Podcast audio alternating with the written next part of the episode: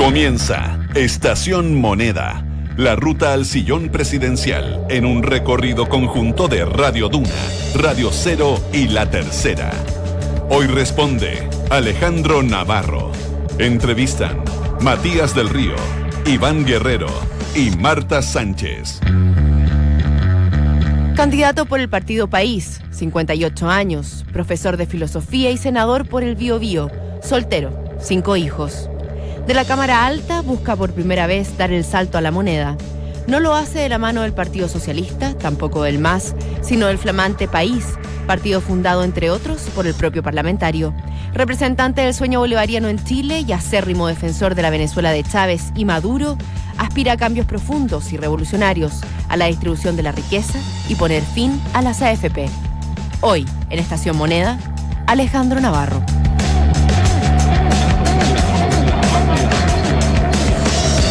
¿Cómo están ustedes? Muy buenos días, bienvenidos a esta estación Moneda. Hoy me acompañan eh, Marta Sánchez, el diario La Tercera, Iván Guerrero, y nuestro entrevistado es el senador Alejandro Navarro. Marta Sánchez, por favor. Buenos días, senador, ¿cómo está? Buenos días a todos, Marta, Iván, Matías. La primera pregunta que, eh, que tenemos en este panel es, usted hoy día su domicilio político es país. La Usted izquierda de la ciudadanía, Marta. Bueno, la izquierda de la ciudadanía, pongámoslo así. Usted mismo ha dicho que es un movimiento de izquierda, lo leo textual, y una opción al duopolio político actual. Yo le quiero preguntar, ¿qué hace la diferencia ideológica entre país, el PC, el mismo Frente Amplio, algunos partidos del Frente Amplio, algunos movimientos del Frente Amplio, y también aquellos seguidores del actual candidato presidencial Eduardo Artés, que también se ha definido como un representante de la izquierda? Eh, Marta, creo que la diferencia con el Partido Comunista, partido al que admiro, uno de los partidos claves en la historia política y desarrollo de Chile, claves en la lucha contra la dictadura de Pinochet, eh, son sus 104 años. El Partido Comunista ha sido un constructor de la historia política y social de Chile, desde Luis Emil- Emilio Recabarren, su fundador. Eh, respecto de, mm, Frente Amplio, porque yo interpreto que hay como una brecha generacional. Porque yo eh, fui parte de la idea del Frente Amplio. Queríamos formar un Frente Amplio. Después de término del binominal, los invisibilizados de la izquierda podían tener una opción en un Chile que es de tres tercios. Eh, sin embargo, planteamos primarias y se dijo, no, no, Navarro que no esté en las primarias. Los jóvenes lo ¿Por sacaron, qué? dice Porque usted. puede ganar las primarias. Eh, yo nunca, desde que era joven, eh, he, he puesto el tema político como generacional. En el PS nunca dimos la pelea contra los viejos cuadros del PS desde el punto de vista generacional, siempre desde el punto de vista político. Y, con Artés, eh, yo diría que él no tiene una trayectoria de formación política y forma parte de un espacio de la izquierda eh, que tiene un discurso que a veces yo comparto, otras veces no, y que tampoco quieren mucha unidad con la izquierda. O sea, ellos no hablan de unidad ni hablan de un movimiento transformador. Ellos tienen una crítica social, que a veces la comparto, otras veces no, pero no los veo la idea de formar un gran conglomerado. A veces siento que hasta Navarro es de derecha en, las opiniones de Artés, pero tiene el legítimo derecho a plantearlo, eh, así es la política, y nuestro domicilio es la izquierda. Ahora, la pregunta, Marta, tal vez sería, ¿qué es la izquierda? ¿Ah? Eh, en América Latina y en Chile. Eh, es un movimiento, en mi opinión, que tiene un programa transformador del Estado, que lucha por la política social. Ambas cosas las tiene la derecha. ¿ah? Quieren transformar el Estado, más bien disminuirlo, jibarizarlo, terminarlo, y quieren hacer un proceso transformador. Eh, tal vez la diferencia siga siendo en el ámbito valórico muy fuerte. Cuando me preguntan por qué tú eres de izquierda, Alejandro Navarro, porque sigo indignado cuando hay una injusticia. Hay- hay- hay- hay- creo que es una diferencia política valórica. Oiga, candidato, yo sé que se lo preguntaron ya. Ayer estuvo en un programa de televisión y ya habló y creo que ya se ha manifestado suficientemente en torno al tema que tiene que ver con este exabrupto que vimos el otro día en el debate Archi, cuando le tira las monedas arriba de la mesa al candidato Sebastián Piñera, a raíz de los créditos del Banco Estado que le facilitaban a él y a, y a- a- a usted no.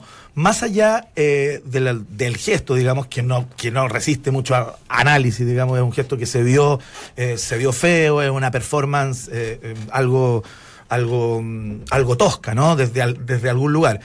Le quiero preguntar dos cosas. Si usted cree que con ese gesto usted captó o ca- cautivó a alguien, a algún tipo de votante, a algún tipo de persona que anda, que le parece que ese, ese, ese gesto, ese acto, eh, da, da cuenta de un arrojo, de un valor, de, etcétera.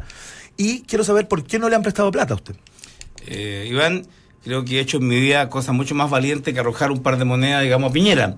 Hay una trayectoria más de 35 años en, en torno a eso. ¿No se arrepiente, Si tú- senador, de haberlo hecho? Mira, lo dije anoche, yo ojalá hubiera tenido más monedas, porque hubieran sonado más, porque de repente admiraba y dije, tal vez era poco, y no voy a traer la atención del multimillonario para venir a buscarla. Hay una sola de 500, no fue a buscarla. Eh, y te lo digo sinceramente. Eh, Entonces tú me dices, eh, si esto ha ganado voto o ha ganado ¿Usted cree adhesiones. que a alguien le pareció Mira, por saliendo del aeropuerto, lo que usted hizo? la- los taxistas me decían, bien, Alejandro Navarro, había que hacerlo. Fui a la Vega Chica ayer, había un número de gente comprando sus cosas, me decían, bien, por lo menos que alguien le diga sus cosas. Y al mediodía fui a comer con mi hija a un restaurante en, en la calle Italia y sentí en algunas mesas un bu. Yo dije, hay burro, eh, vamos chicos a otro local porque parece que hay mucho burro aquí. Eh, siento que esto tiene un claro sentido de clase ¿eh? respecto de cómo han, han visualizado ese gesto, que en el fondo es un gesto de indignación, no por mí, ¿eh? porque yo hace mucho rato que no tengo cuenta corriente eh, en ningún banco porque no me dan cuenta. ¿Por qué no Eh, dan cuenta? Porque no tengo patrimonio, cero patrimonio, no tengo patrimonio, los bancos siempre te piden para asegurarse patrimonio. Eh, pero además de eso, el Banco Estado debería prestarnos plata eh, por la proyección de cuántos votos vamos a sacar, no por tu patrimonio. Es decir, porque si no, ningún ho- hombre humilde, mujer trabajadora de este país podría aspirar nunca a llegar a la moneda. Porque si para prestarte plata por una campaña que tiene, escúchame bien, 5.600 millones de pesos como tope máximo, 5.600, yo me puse a eso durante la ley. Dije, eso es un exceso en un país como Chile, gastarse 10 millones, 11 millones de dólares en una campaña presidencial.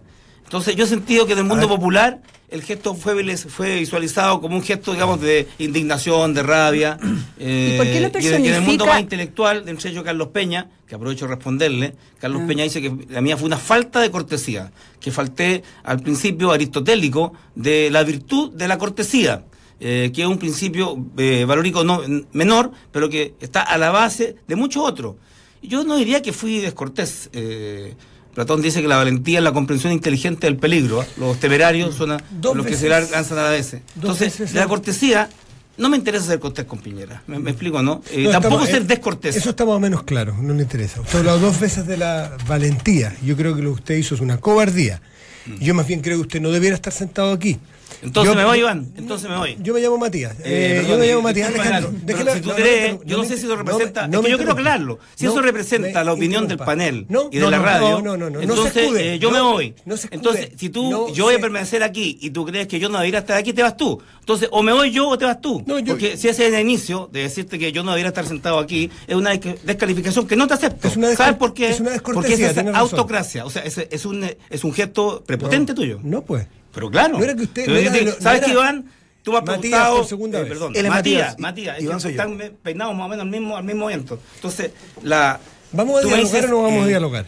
No, es que tú, tú Vamos partiste con- con, una descalificación, con- no. diciendo que yo no debía estar sentado aquí. ¿Sabes qué? No Estoy aquí porque me lo he ganado, Matías, me lo he ganado. En cinco elecciones, porque represento un sector ¿Me deja- importante de la izquierda, me deja y porque jamás le he pasado ni una vez el platillo a ningún empresario. deja terminar mi y te quiero decir que cuando venga, yo espero que cuando venga Piñera, tú le preguntes eh, por la TAM Argentina, tengo los documentos que dice que pagó 21,5 millones de dólares. ¿Me deja terminar la Entonces yo espero que a? Piñera le den el mismo trato que tú me das a mí, porque yo creo que él es un sinvergüenza. Yo le dije, yo no soy un ordinario, no es una ordinariez.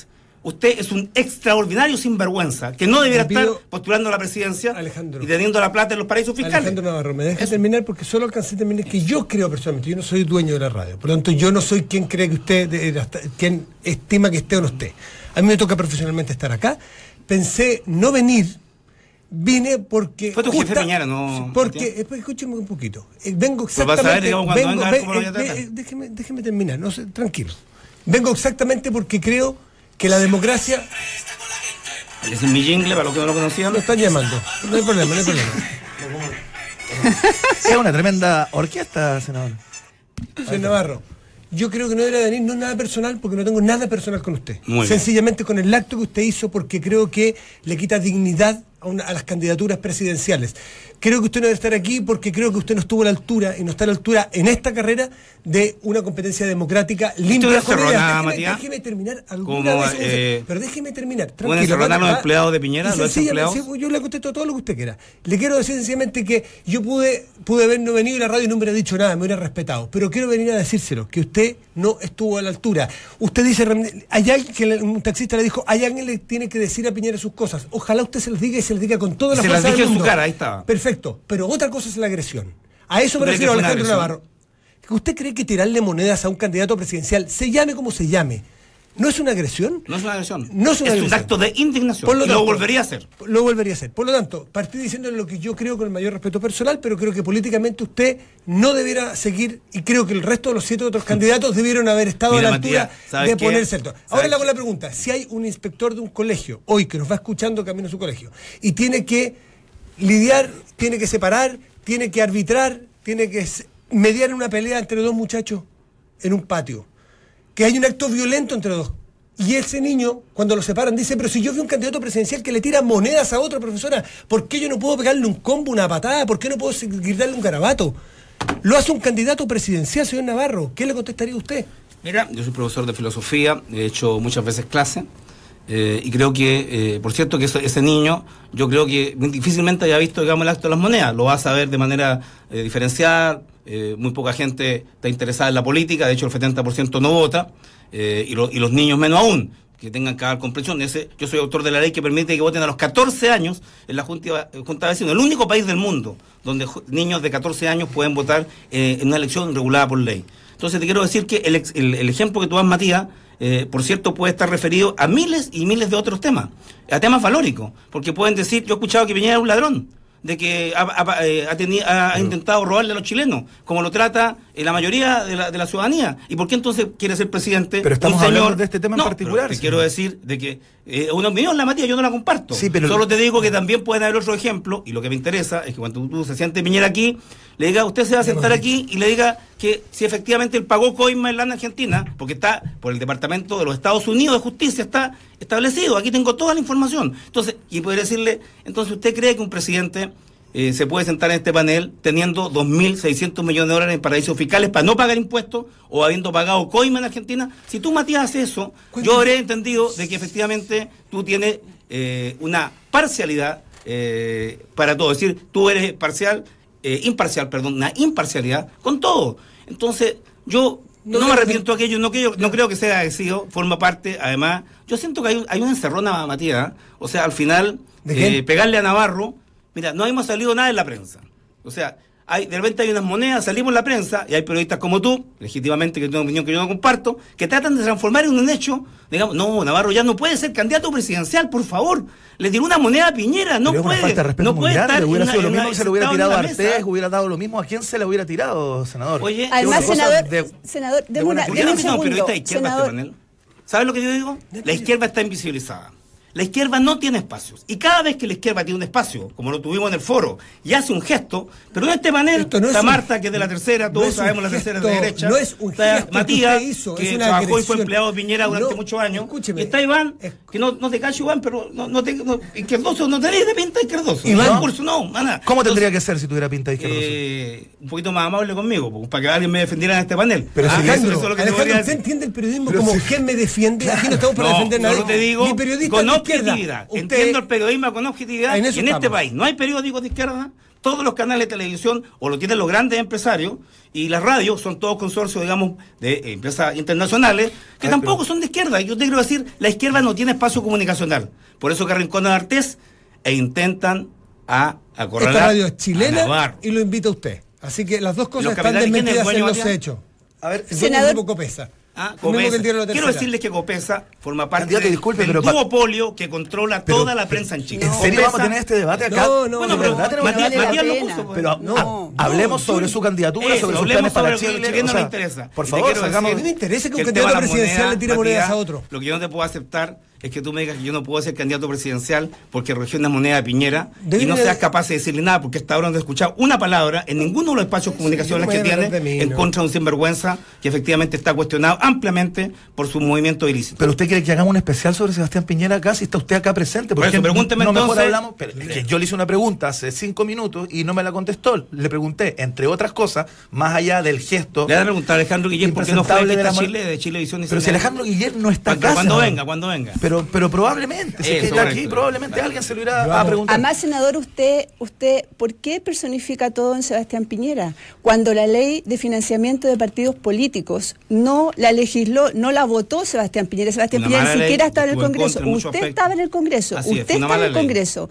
Entonces ahí es donde debería dar la pelea. Pues, ¿Sabes, senador. Marta? Yo el año 2003, cuando se discutió el financiamiento privado de la política, lo dije, te invito a ver mi video, lo dije, esta es una ley que va a tener que ser derogada, es una ley que va a generar corrupción, que va a pervertir la política.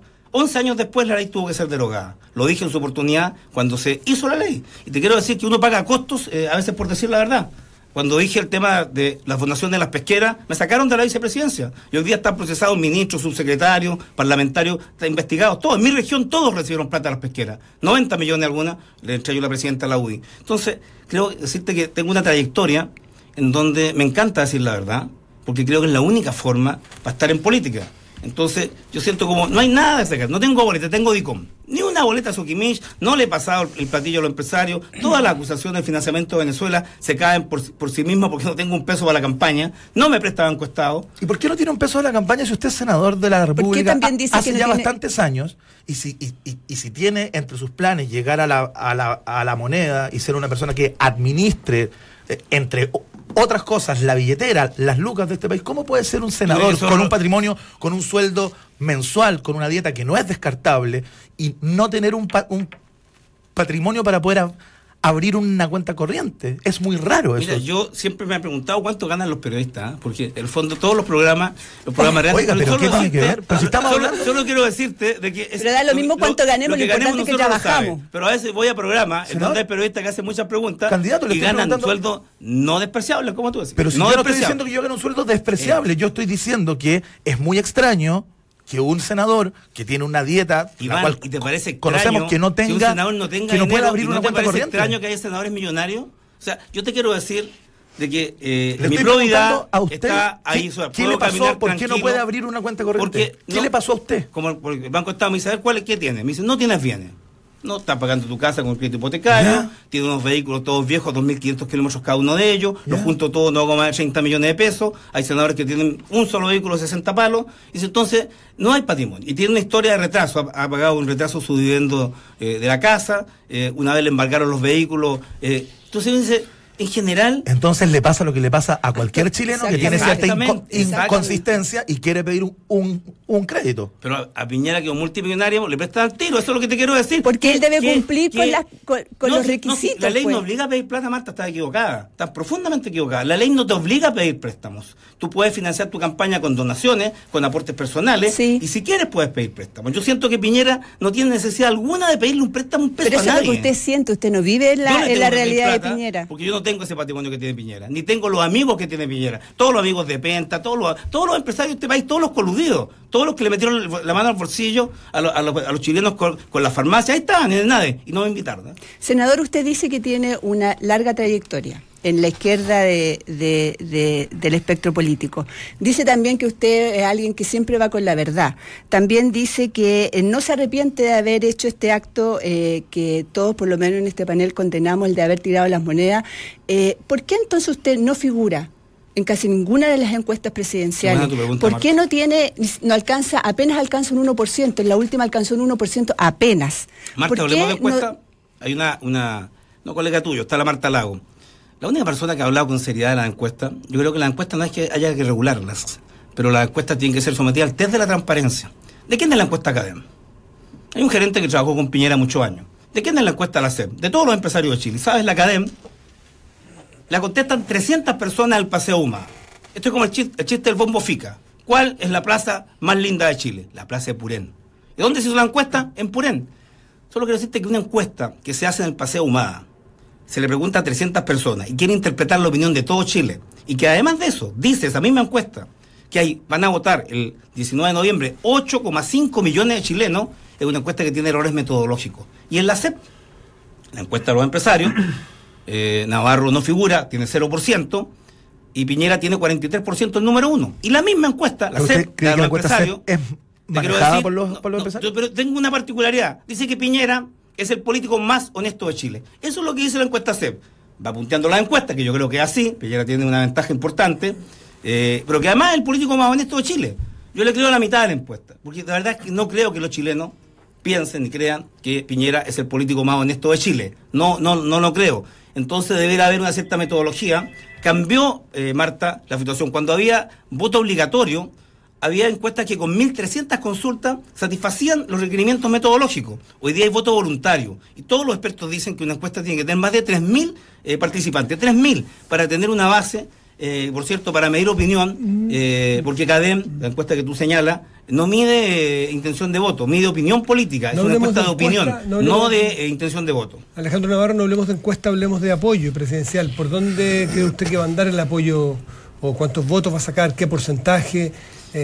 Y, si, Mira, muy sinceramente, Matías, creo que estamos en el 4 o 5%. Mi, mi sensación térmica de calle, después de haber ganado cinco elecciones parlamentarias, eh, le ganamos a Camilo, a toda la derecha y a toda la mayoría en mi última elección. Mm. Eh, es que estamos en el 4 o 5%. Sí, y, tendencia a crecer cada vez que nos visualizamos más. En base a ese 5% que usted mismo señala, que usted mismo se atribuye ahora, me gustaría que respondiera la, la, pregunta de Marta. ¿Por qué cree que usted no está más arriba con las propuestas que hace, con la trayectoria que tiene, con el respeto Mira, Primero porque hay un fuerte componente divisorio en el, progresismo izquierda, está Meo, que interpreta un espectro de la izquierda progresista, está, por cierto, el Frente Amplio con Beatriz, está Artés, que tiene algún porcentaje en punto más extremo. Tenemos un, proceso. Yo eh, soy partidario de la unidad, quise un candidato único, estaría trabajando por vea, si hubiera ganado la primaria. No fue posible, tuvimos que dirimir y la primera vuelta va a ser la primaria. Entonces, esto va también por el número también de exposición. Yo creo que hemos despegado recién, carreteamos, eh, vinieron algunos foros eh, y paneles televisivos y recién como comienza a despertar mucha gente, incluso que ha votado por mí en la región del Vigo Vigo, no sabía que yo era candidato presidencial, no sabía, porque hay, hay medios, eh, como el que trabaja Marta, la tercera, que todavía pone que soy del Partido País. Yo no sé si los periodistas, Marta, de política, en el de la tercera, leen, digamos, informan de política. porque de manera recurrente, cada vez que aparece el nombre de Alejandro Navarro, le ponen del MAS o le ponen senador Navarro. Y por cierto, eh, me borran completamente de todos los reportajes. Quiero decirte que fui a un foro del Colegio Médico donde yo anuncié la querella contra la ministra eh, Castillo por homicidio omisivo. Eh, dije que iba a levantar al Estado, acusé de, colusión, de ser un cártel al Colegio Médico, del Colegio Médico. Fui panelista invitado por el Colegio Médico. Dos páginas al día siguiente, la tercera. Navarro no existía. Ni siquiera fue mencionado como un panelista que participó y hablé casi 45 minutos. Me borraron, me invisibilizaron. Y quiero decirte que es una operación política, Marta, y tú la sabes. De invisibilizar. No, y no hay operación política te puedo mostrar el número, te puedo mostrar la publicación, porque sabes que lo que no puede hacer eh, un diario como el tuyo es decir que efectivamente hay un panelista que difiere de todo, de todos los médicos que plantea una opción y la hace, la cumple, tengo denunciada a la ministra Castillo por homicidio homicidio y no darte ni siquiera un párrafo, un párrafo. Yo siento que eso es invisibilización. Para ponerle un poco. ¿sí? Iván, no, Iván. Para poner un poquito de luz a esta conversación, senador. Perdón, candidato, le dije senador. Ese, ese, ese, tema, ese es el tema de la invisibilización. estaba haciendo un chiste, tranquilo. Yo sabía, sabía que, que le molestaba, te estaba haciendo un chiste como para relajar un poco y bajar, el, bajar como el voltaje. Eh, todos los candidatos, eh, yo y imagino que quieren llegar a la moneda, ¿no? Tienen eh, un área de competencia o un área de gestión en donde quieren dejar una marca, ¿no? Eh, ya lo hizo Ricardo Lagos con las, con las concesiones, las carreteras, la presidenta con la, con la agenda de género, entre otros temas. Eh, ¿Cuál sería una medida o dos medidas, o pueden ser un conjunto de medidas que finalmente terminen en una gran reforma? ¿Cuál sería su marca? ¿En qué área estaría la marca de Alejandro Navarro? Iván, creo que se agotó la constitución del 80. Lo he dicho, cuando juré la última vez como senador, dije, más bien prometí, prometo para cambiar esta constitución. Esta constitución no da para el siglo XXI. Es una constitución que excluye total y absolutamente la participación ciudadana, no hay plebiscitos vinculantes comunales, regionales o nacionales, es una constitución que oculta y niega la participación.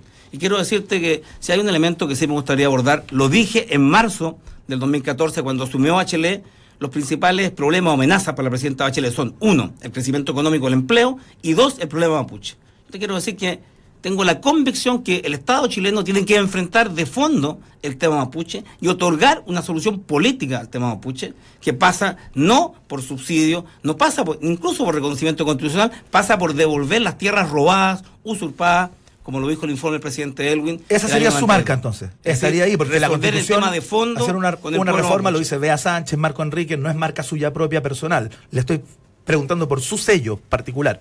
¿Cuál sería esa medida, Mira, ese el tema mapuche y también el tema de salud en un país en donde entre el 1 de enero del 2010 y el 31 de diciembre del 2015 fallecieron 57.771 personas porque no hubo médico especialista y 10.083 porque no tuvieron un- una operación quirúrgica. Y el propio informe de la comisión asesora de la ministra Carmen Castillo señala que a lo menos un 15% de todas esas muertes pueden deberse por una tardía eh, asistencia médica. El 15%. O sea, los pobres en Chile se mueren, yo estoy en FONASA, hace 35 años, se mueren porque no tienen plata para que lo atiendan. O demoran entre un año, tres años, dos años en atenderse. Quiero decirte que no es problema de lista de espera, es la falta de médicos. Y nos hemos dedicado a hacer una exhaustiva evaluación de qué es lo que hay que hacer en materia de médicos, porque en Chile faltan médicos especialistas, faltan médicos. Hoy día con la gratuidad, muchos jóvenes humildes van a poder estudiar medicina, salir sin la carga de que haber pagado una millonaria carrera, como hoy día los médicos salen endeudados, muy endeudados, y podemos tener entonces la posibilidad de que más médicos vayan a las regiones extremas eh, a atender, eh, a jugársela por la patria, que les pagó la, la educación. Senador, me dejó picar con lo que dijo Eso, con la tercera, vale, pero vale. yo no voy a entrar en ese juego porque no es el objetivo, o sea, en, en ese debate, porque no es el objetivo de esta, de esta conversación y los lectores que tenemos la tercera saben perfectamente a qué nos dedicamos, cómo escribimos y cuál es nuestro profesionalismo. No hay ni un panelista de izquierda Lo que quiero. Bueno, Como, lo en, que esta- como en decir- este panel de aquí eh, tampoco. eh, pero aquí déjeme preguntarle. tampoco hay ninguno de izquierda. Mire, lo que nos interesa a nosotros es que el público que nos el está de escuchando... Deje hablar a Marta Sánchez, por favor. Disculpa, Marta, te pido Ya, disculpas. Me parece. Disculpa aceptar. Eh, lo que le quiero preguntar, porque lo que a nosotros nos interesa es que poder, eh, que la gente que nos está escuchando conozca más de usted y de su candidatura. Vale. Ese es nuestro foco. No es el foco atacarlo a usted ni que usted no ataque a nosotros. Para que podamos mantener en esta media hora que nos queda de programa Vale. un programa más fluido. Ya. Usted dice que hasta este minuto alcanza más o menos de apoyo entre un 4% y un 5%. Claramente con ese 4 y 5 no va a pasar a la segunda vuelta Quedan 22 días de campaña. pero no creo que logre re- eh, lograr un 45% si mis matemáticas eh, no me fallan eh, de aquí a la segunda vuelta. Bueno, pero escúcheme, la pregunta es, con este 4 y 5%, si usted no pasa la segunda vuelta, ¿a qué se va a dedicar después? Mira, los 21 o 22 días que me quedan de campaña, me voy a dedicar a trabajar duro, a recorrer Chile, para poder pasar a, a. ¿Ah? Te quiero decir que esto se define no con el 45% que tú dices, Marta, esto se define el que saque eh, una décima más eh, de los candidatos entre Guille, Artes, eh, Meo y la Beatriz. Eh, el que de ese sector, porque Gas claramente no lo va a hacer. Yo creo que él mismo lo sabe. Piñera va a ser la primera. Lo único cierto que hay en esta elección, uno, que hay segunda vuelta y dos, que Piñera pasa segunda vuelta. Esas son dos eh, certezas eh, bien inamovibles. Lo que está en, definición es quién del resto de la llamada centro izquierda pasa esa segunda vuelta. Y te quiero decir de que en esa teoría estamos. Ahora, de tu pregunta eh, de la segunda vuelta. Eh, vamos a evaluarlo. O sea, yo estoy disponible siempre. Eh, ah, hay un tercer, eh, Iván, te dije nomás FP, un tercer sello, todos lo dicen, por eso no te lo quise reiterar. Pero creo que este país no resiste más el sistema de AFP. Dos millones marcharon en las calles. Y yo creo que el que llegue a la moneda, eh, ahora el, el 2018, tiene que terminar con la AFP.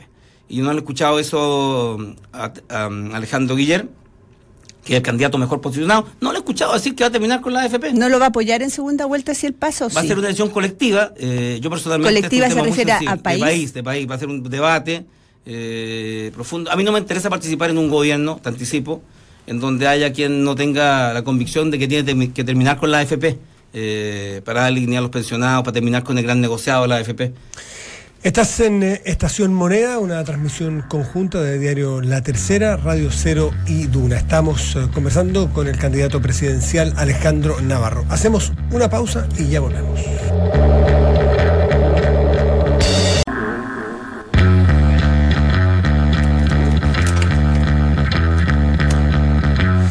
Estamos de vuelta en Estación Moneda, una conversación, un diálogo conjunto entre Diario Tercera, Radio Cero y Radio Duna, en esta oportunidad con el senador Alejandro Navarro, que será candidato, pero sigue siendo senador en la región del Biobío. Alejandro Navarro, eh, usted recién decía que casi como, como entre una línea de visión entre lo bueno y lo malo, entre lo deseable y lo no deseable, no lo opinable, que eso es lo que me llamó la atención en que aquí hace falta una democracia cuando entra el tema constitucional, donde haya plebiscitos comunales, donde dice usted está invisibilizada la opinión de la gente. Yo creo que sencillamente, que no, solo no estoy de acuerdo, sino que creo que eso no es verdad. Porque la gente está visibilizada, lo que pasa es que nosotros tenemos un sistema político de democracia indirecta eh, que a lo mejor puede gustarle a usted otro y perfecto, pero usted lo plantea como si lo que nosotros tuviéramos no fuese una democracia. Y lo que me llama la atención porque usted curiosamente fue de los que luchó para que nosotros volviéramos y recuperáramos la democracia. Entonces usted está frustrado con lo que pudo recuperar. Eh, me gusta tu eh, definición de frustración. Em, cuando discutíamos en la Juventud Socialista en los años 80, yo fui presidente de la Federación de Estudiantes de la Universidad de Concepción, me expulsaron dos veces, me suspendieron tres veces, tuve tres años en la Fiscalía Militar eh, y tengo muy buenos recuerdos de esa época juvenil. Y fíjate que esta es una democracia mm, que a mí no me deja conforme, soy un inconformista. Matías, cada vez que me pongo más viejo, y me pongo a diario más viejo, al igual que todo, me pongo más rebelde eh, no, he, tenido la tendencia a ser más conservador y hablar de mis errores de juventud, no. Eh, más rebelde. Y quiero decirte que esta es una democracia eh, en donde los que decimos que queremos cambiarla nos tratan de fumadores de opio, como me decía Camilo Escalona. Cuando yo digo asamblea constituyente, Novoa, me decía Navarro está loco. Mira, Navarro decía el tema en su discurso, Patagonia sin represas, nueva constitución, ahora no más AFP, y Patagonia sin represas, paramos el proyecto con la lucha de miles de chilenos, cientos de miles de chilenos. Dos, estamos discutiendo nueva constitución y estamos discutiendo terminar con la FP. se volvieron todos locos, le hicieron caso a Navarro. Entonces, fíjate que yo creo que hay una crisis en Chile de representación. Los que deberían estar hoy día en el Congreso no están, por el binominal, recién ahora cambia. Hay una crisis de participación. A partir del 20 de noviembre va a cambiar su postura porque el 20 de noviembre se va a elegir un parlamento nuevo con un sistema electoral distinto, no el binominal eh, no le van a quedar argumentos para decir que aquí no hay representación y que está invisibilizada la gente. va a quedar siendo una falacia de campaña. Yo creo que va a estar más representada, Matías, la ciudadanía, porque hoy día hay senadores y diputados que no ganaron, ganaron, por el binominal, no por subsidio electoral. Eh, pero aquí hay una crisis de participación. Por eso que vota, Matías, si aquí en esta sala hubiéramos 10 personas y tuviéramos un debate como el que tuvimos recién sobre el tema de las monedas, y siete de ellas se paran y se retiran, y quedan tres, y esas tres deciden ¿Qué se va a hacer con el tema de las monedas de Navarro? ¿Tú dirías que no hay una crisis de participación cuando siete se salieron de la, de la sala? Hoy día en Chile, diría yo? Siete. Diría, disculpe un segundo, yo, yo, diría que se van siete porque hay gente que cuando se sienta a conversar hay algunos que tiran monedas. Mira, eh, es posible, Matías. Eh, y hay otros que tiran las manos. Eh, y yo no he tirado las manos. He tirado moneda, pero no he tirado las manos. Hay otros que tiran las manos y les sale gratis, porque hay impunidad. Este es un país en donde un chico que se roba una chaqueta de cuero, y tengo hijo de pastor evangélico que está un día en la cárcel, porque con la caña el sábado le robaron una chaqueta que vale 60 lucas, 60 mil pesos, están pagando 5 años un día. Y aquí hay quienes se robaron 234 mil millones con el tema de las farmacias y le hicieron dar clases de ética, Matías clases de ética. ¿Has visto algún delincuente cuello corbata encarcelado? Pero usted es senador y la ley tiene que ser la que esté que tenga penas apropiadas al delito. Usted es senador, nosotros no somos senadores. ¿Por qué no hay una ley de ese? Soy uno de 38 senadores. Está bien, uno de 38 pero hágase responsable. He minoría toda mi vida. Por primera vez tomé la decisión de querer ser mayoría y ser presidente de Chile. Quiero ser mayoría. Y, y si sigo dentro de la política, en la partidocracia, no lo voy a hacer. Mi, único, mi única chance es la ciudadanía. Cuando fui primera mayoría nacional, saqué 210 mil votos en la región del Biobío, rompí el binominal, le dimos un senador más a Bachelet. Te quiero decir que a mí me va bien en la ciudadanía, Matías, no me va bien en la política. No me quieren mucho, ni en la moneda. Nunca he sido regalón en la moneda, nunca he sido regalón al interior del PS, aunque le tengo mucho cariño a mi partido. Entonces, esta democracia a mí no me gusta, la quiero cambiar. No por la democracia chavista, no por la democracia de Evo Morales, ni de la Rafael Correa. Queremos cambiar teniendo un camino, una vía chilena a una mayor democracia. No te digo al socialismo, te digo a una democracia profundizada en donde la gente, el pueblo, sea el soberano. ¿Sabes lo que dijo Andrés Saldívar? y la tercera lo publicó en primera plana. eh, la soberanía radica en el, parlamento, en el Parlamento. La soberanía está en el Parlamento. En el Parlamento vamos a decidir si hay o no nueva constitución. Yo le dije a Saldívar, eh, porque le tengo aprecio a Saldívar, ¿eh? el político más antiguo, fue ministro de Hacienda de Frei Padre. Frei, Frei Montal, ministro, y ahí está en la presidencia del Senado. Entonces le dije, ¿tú crees Eso que es más bien so- una crítica la más que un apoyo, me da la impresión, ¿no? pero la cocina del Chico Saldívar es la cocina más famosa de Chile, más que la cocina de Mónica, no sé, más que los chefs. Eh, la cocina de Saldívar es una eh, cocina famosa. Entonces, entonces no es que lo aprecie y lo, y lo quiera tanto. No, está tengo una, haciendo una ironía, una ¿no? sana crítica con él. Ya. Si Sal- Saldívar tuviera en altura lo su capacidad política, sería un gigante. ¿ah? Eh, porque le hace mucha política. Y a veces es buena, y le ha hecho bien al Senado las más de las veces, en algunas no. Senador, usted no se cansa de que nada le guste, de que todo lo que se ha hecho hasta ahora no vale la pena, que todo esto, que todos son sinvergüenza, que hay muchos sinvergüenza, que todo pasa impune, que usted es el único que lleva la bandera de la verdad. ¿No se cansa de, de un no poco creo que de tenga esto, toda la verdad. No, si lo he dicho. de esta po- no, de esta Y postura? también he cometido errores. Fíjate que uh, nada más ha dejado de mí que la soberbia en materia de, de política. Eh, solo quiero decirte, Marcia, que a veces mi cansancio lo traduzco en indignación. Y cuando he cometido errores lo he reconocido.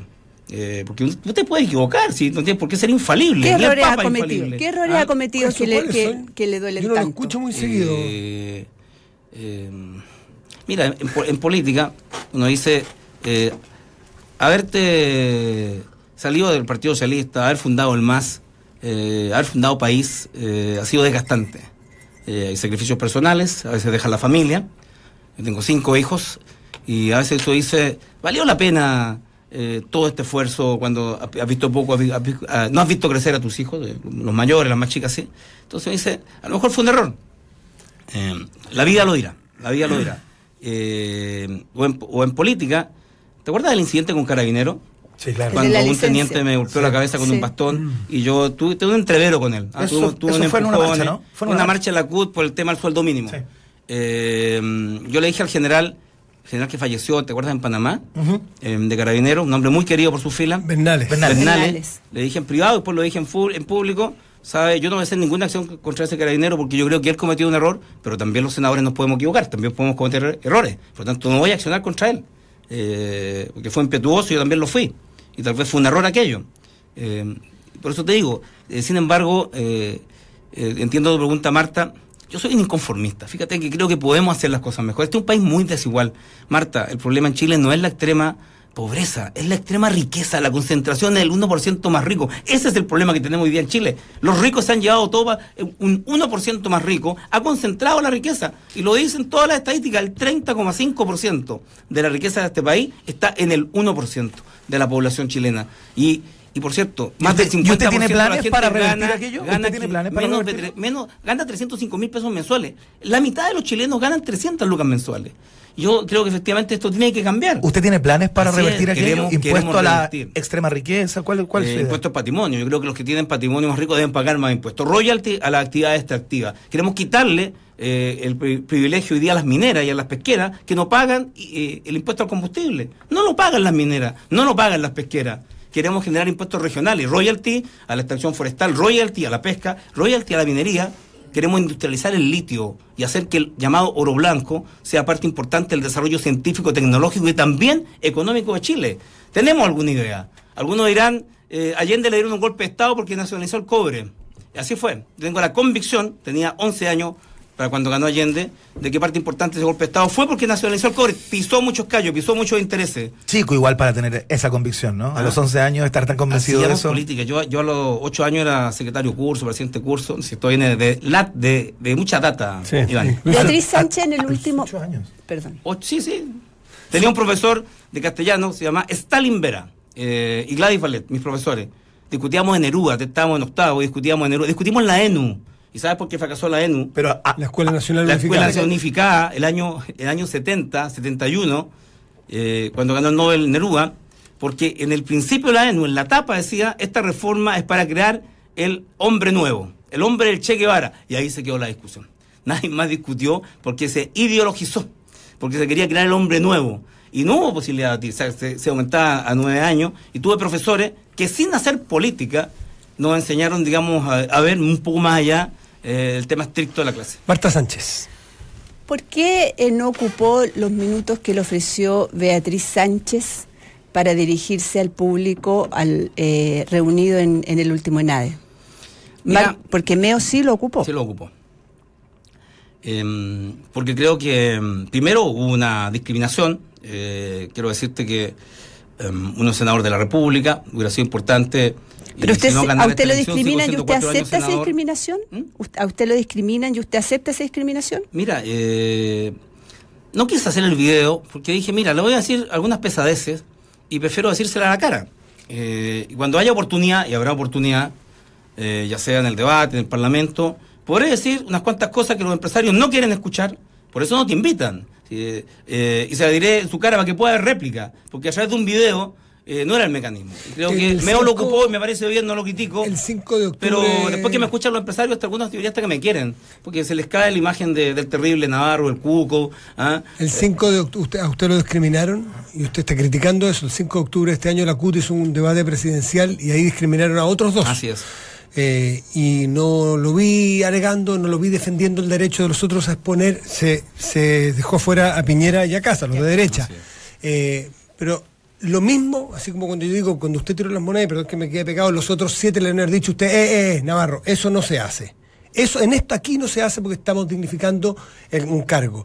Eh, yo hubiera esperado que los otros siete le hubieran llamado la atención a usted. Yo hubiera esperado que el otro día, como lo hizo Beatriz Sánchez muy bien en la ENADE, les dijera que aquí se vienen todo y que a usted en la CUT lo hubiese dicho en la CUT de frente, cara a cara, lo difícil, decirle aquí tiene que estar Piñera, aquí tiene que estar Cast, aquí tenemos que enfrentarlo con ideas. ¿Por qué no lo hizo? Porque creo que hubiera sido muy complejo. Primero, Piñera no va a, no va a los debates. ¿Quién- quién lo y determina? no va. ¿Quién lo Y determina? ir a la CUT, eh, su servicio de seguridad le hubiera dicho que no habían condiciones para hacerlo. Eso es lo que hubiera pasado. Ah, porque era. Pero eso es ficción. Pero no especule, O sea, ¿por usted qué está especulando. usted Sí. no defendió el derecho de Casi de Piñera a estar en ese Yo debate? creo que con tienen el derecho y tienen suficiente plata, abogados, poder. Tiene un partido. La UDI es el partido más grande de Chile. El principal aliado de Piñera es la UDI. Que lo defienda la UDI. Es un par- hay un partido pequeñito que defienda a los trabajadores. Pero Te quiero decirte estamos que en no, defensa de la- no tiene necesidad que Navarro lo defienda. No Además, estoy- no me van a creer. Lo que menos me gusta es posar de hipócrita. Candidato Navarro. Navarro defendiendo a Piñera. Candidato No a Navarro, candidato Navarro. Se volvió loco Navarro. Candidato y senador Navarro. Le No es una defensa, sí. No le pido que defienda, porque no lo esperaría tampoco, ni nadie que defienda a Piñera, que defienda la democracia, que defienda las instituciones que la democracia. Por eso creo que Piñera no sea presidente, para Está defender la democracia. Fantástico, fanta- Va a haber un porcentaje importantísimo de chilenos que cree lo mismo que usted, que Piñera no sea presidente. Y capaz que sea. Eh, eh, Porque pero, eso, pero eso lo dirá la gente. Pero lo que yo planteo es que cuando uno está en una posición de influencia como usted, que es candidato, tiene la visibilidad, se le dan los espacios Ahora aquí, recién, que por usted eso le agradezco no, como a siempre. la tercera, Entonces, una, yo quiero yo quiero decirle que por qué no aprovechar esos momentos para empezar a, a validar, a dignificar y a valorizar la democracia, de decir aquí tenemos que estar todos, aquí son ideas. ¿Sabes qué? No que defienda Eh, Piñera, ¿eh? que defienda la democracia. Ese mismo día, después terminó el foro y salí corriendo. Los viejos me agarraban a besos. eh, el pueblo Chile, los trabajadores. Los agarran a besos. Así, así, fíjate. ese ¿Pero besos en la mejilla, No, ves besos en la mejilla, Ah. el abrazo. Me, me costó zafarme. Ajá. Crucé la superintendencia de valores. eh, hice la denuncia de Juan eh, Andrés, el presidente de la bolsa Camus. Juan Andrés Camus. Eh, ojalá lo pudieran, no sé, invitar, porque te quiero decir que ese sí que es un terrorista económico. Dijo, si no gana Piñera, las acciones de la bolsa van a colapsar. Repito textual, si, si no gana Piñera, las acciones de la bolsa de Santiago van a colapsar en su precio. Ese es terrorismo económico. Y crucé, eh, no me- no, además terminé antes y me fui antes, eh, para poner la denuncia a la Superintendencia de Valor y Seguro, para decirle, este señor, si hubiera estado en Estados Unidos, está preso. Está preso porque la opinión no es la de un ciudadano a pie, no es la un candidato presidencial, es el presidente de la Bolsa de Valores y está diciéndole a Chile y al mundo Yo que si no gana Piñera, aquí colapsa el sistema Yo, financiero señor- accionario. Señor Navarro, yo no solo coincido con usted en ese punto, yo en este micrófono, en esta silla, ese mismo día dije lo mismo, eso es un acto de terrorismo económico. Vale. Eh, y no pasa nada, porque es parte de lo que uno tiene que decir y hacerse responsable de la posición que tiene. Yo en un micrófono, usted en el Senado y usted candidato presidencial. Por lo tanto, usted no tiene el monopolio de eso. Hay muchos que pensamos lo mismo. Y una de las cosas que lo hacíamos no es porque sea el señor Camus, es porque él representa la Bolsa de Comercio de Santiago, donde se transan los valores de las principales empresas chilenas. Por lo tanto, él no tenía derecho a decir eso. Por eso creo que usted no tiene derecho a hacer ciertas cosas que hace. ¿Se fija que esto no es personal? Que usted Sí. se lo toma en el personal, se pone colorado, Ah, se enoja, pero esto no es personal, que esto es institucional. Trato controlar. No, si se controla lo más bien, Sí, está sí, tranquilito ya. Pero por- se fija que esto Siempre no es estaba personal. tranquilo. Pero se fija, salgamos de lo personal, vamos a lo institucional. Queremos señalar a los cabros chicos que vayan a votar, queremos un cambio cívico, valoremos las instituciones que nos damos en la democracia. Pero sabes que Eh, muchas veces el mérito, Matías, no está en la pregunta, eh, en la respuesta, está en la pregunta. Yo quiero decirte que hay que interrogarse. Si este es el Chile que queremos. ¿Sabes? Si tú sales a la calle y la prensa sale y tú le preguntas, ¿este es el Chile que usted quiere? Te aseguro que te van a decir, no, no es el Chile que yo quiero. Si aquí la embajada de Suecia, de Finlandia, de Alemania, pusiera un aviso y llamara a cuántos profesionales eh, quieren irse a Alemania, ¿sabes hasta dónde llegaría la cola de la embajada? Porque un enorme número de profesionales chilenos haría fila día y noche eh, para poder tener un cupo para irse al país. No creo, no creo. En, un- en un país en donde hay condiciones ¿De dónde económicas. saca esos datos? Pero, no, pero, pero es una apreciación Ah, una personal. apreciación pero porque te digo, todos los días la gente aspira a irse. Pide visa a Estados Unidos y se la niegan. Pide visa para Alemania y se la ¿cuánta niegan. gente lo aspira a irse? No, ¿Cuánta yo creo que gente muchos, muchos profesionales ¿Usted que hoy día no tienen irse? cabida. ¿Usted aspira a irse? Eh, a irme a la moneda, absolutamente. No, a irse de Chile. Eh, A Venezuela sí, yo me he usted se ofreció a ser Sí, a soldado. Venezuela y he visitado mucho el mundo. La República Árabe Democrática Saharaui, luchando por su libertad, junto a Jeremy Colvin, el líder del laborismo inglés. Hemos estado con Jeremy hace 18 años que lo conozco, me quedo en su casa cuando vaya a Londres. Solo te quiero decir de que tenemos un, un- ámbito mucho más amplio que el tema de Venezuela. Y por cierto, ni un paso atrás con Venezuela. No vamos a renegar jamás de los amigos. Y estoy contentísimo de las elecciones de gobernadores. Eh, se ha ratificado que Venezuela es una democracia plena. Lo ha dicho la oposición. Henry Falcón, eh, gobernador derrotado, llama a la oposición a reconocer que funciona la democracia, que no les gusta a algunos. Eh, pero así funcionan con gobierno de oposición. Me tiene contento eso, eh, porque se habla menos de Venezuela eh, después de esta elección y eso es bueno. ¿Mm? Alejandro Navarro, estamos ¿Se nos ya- acabó el tiempo? No, no sé si No. se acabó el tiempo. ¿Tenemos ¿no? algún tiempo? No, no, no, no, Sí. nos queda, ¿no? O vamos con las preguntas. Sí, tenemos eh, un espacio que le hemos hecho, para su tranquilidad, a los ocho candidatos las mismas preguntas. Vale, vale. Así que aquí no hay discriminación alguna. Don Iván, adelante. ¿Donald Trump o Kim Jong-un? Em, Nicolás Mauro. No, no, no, no. No, no, no. Con- Comprensión uno, co- comprensión uno, candidato. ¿Donald Trump o Kim Jong-un? No hay más alternativas.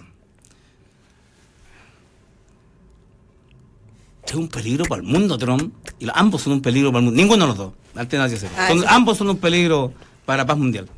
Se la voy a dejar pasar. ¿Nicanor Parra o Pablo Neruda? Mira, odioso, porque Nicarón es un antipoeta, y yo que soy anti muchas cosas. Me Usted puede ser un de la anticandidato, región pues. San Nicolás a San Fayán del Lico. O sea, vive eh, Nicanor, me encanta el antipoeta y también me encanta el poeta eh, Neruda. Me suspendieron por leer un poema mío de Neruda en el año 82 en la Facultad de Educación de la Universidad de Concepción. ¿Cuál poema era? Eh, ¿Se- he leído, por cierto, mucho ¿se más acuerda? a Neruda. No, fue, fue un poema mío donde dice, eh, tus huesos claman por volver a Isla Negra y estas sucias botas eh, de cuero eh, te pisotean y te mantienen encerrado en un nicho del cementerio general. Tú debes estar y tus huesos volverán a Isla Negra. Era, fue- era- un poema de lo que dijo Neruda en su testamento, que te quería volver a Isla Negra y lo tenían en un nicho en el cementerio general. Y me sancionaron con una amonestación, una amonestación escrita por leer un poema. Matías, año 82, Astrid Raivy, decana de educación, fallecida. ¿Le llama la atención a usted? A mí no. Que el 82 pasara eso. Sí, pero claro. por No, suerte pero superamos a muchas de las generaciones de poetas. Pero pasamos- pasamos ese tiempo, que por yo me suerte tomo en cabeza en Chile. la bohemia, le digo, mira, yo escribía poemas eh, y me sancionaban por escribir poemas. Después preferí que me sancionaran por querer derogar a la dictadura. Entonces Pablo Neruda elige. Es que contéstenos, porque la Eh, una no, Neruda, Neruda, porque lo he leído más. Ah. A Nicanor, su antipoema, eh, los leo, son de más difícil comprensión. Además, Neruda es amor. Moto de nieve o de agua, no, broma. Eh, Papa Francisco o Dalai Lama. No, mi Harley, vamos a seguir arriba de las motos todo el tiempo. Si hay algo que no voy a renunciar va a ser a las motos. No, eh, Papa Francisco o Dalai Lama. Em, me cae bien el Papa Francisco. eh, Papa Fran- Francisco. No fui a la reunión con, eh, con el Dalai Lama. em, Dalai Lama, eh, pero iría a una reunión con el Papa Francisco si me invitan. No, no, no han dado invitado a la, a la visita del Papa a los senadores, no sé si. Es que todavía Además, no no soy está. creyente, yo no soy católico, no, no soy cristiano. Entonces, ¿a quién lo van a invitar? ¿Ah? ¿A quién lo van a invitar? ¿En qué quiere Tienen participar? toda la razón. Gracias. O sea, a, los- a la organización le eh, comunicamos que si quieren invitar a Alejandro Navarro, no, lo inviten. No lo inviten, ya dijo que no. Que yo diría que si me, si me invitan voy, digo. ¿Fidel o Chávez? Em, Puede quedarse Fidel es padre de Chávez, eh, Fidel. Bielsa, Irreemplazable. Bielsa o Peregrini. Eh, Bielsa, que vuelva el loco Bielsa. Que vuelva Eh, ahora, dice Que usted. vuelva ahora, ahora, ahora. No fueron los chicos los que perdieron la clasificación, fue el entrenador. Mire usted, a mí que me gusta entrenador. Tampoco estamos de acuerdo en eso. ¿Con siesta o sin siesta, Alejandro Navarro? Tú dices, hay una ley de la siesta que la presentó Rodolfo Seguel eh, para que hubiera siesta para los trabajadores, que rinden más después de la Estoy de siesta. acuerdo con eso. ¿Estamos de acuerdo? Ah. ¿Con siesta o sin siesta? Eh, la siesta es beneficiosa para la salud, se vive más. ¿Duerme siesta usted? Eh, estoy durmiendo 3-4 horas, no, no te olvides. ¿De Duermo en el auto, en los Ah, viajes. perdón. Creo que es la única posibilidad para quienes estamos en campaña. En general, duermo mucho arriba. Y duermo donde sea, arriba del bus. Me fui el, el, viernes, el viernes pasado en eh, una, una empresa de bus no muy buena a Concepción, pero dormí todo el viaje. Alejandro Navarro, muchísimas gracias por estar aquí en este en esta Gracias y entiendo el calor de nuestro debate en la, en la sana réplica. eh, Lo bueno es que no hubo de moneda. debatir de verdad, Matías, si algo te ha ofendido, No hay te problema. pido disculpas. Yo esperaba que Pero- tirara un puñado de Sí, monedas pero- Matías del. Pero quiero decirte que No hay eh, problema, nada personal. eh, nada personal, así tiene que ser eh, el periodismo y también la política, eh, para defender ideas, posiciones. Que le vaya muy bien. Que- que esté muy bien. Gracias a usted. Que Lo le vaya dejamos bien. invitados mañana en esta transmisión conjunta entre Radio Cero, Radio Duna, Diario La Tercera. Mañana el eh, candidato Sebastián Piñera, aquí a las 8 de la mañana. Muy buenos días, gracias. Buenos días. Chao, buenos días. Buenos días.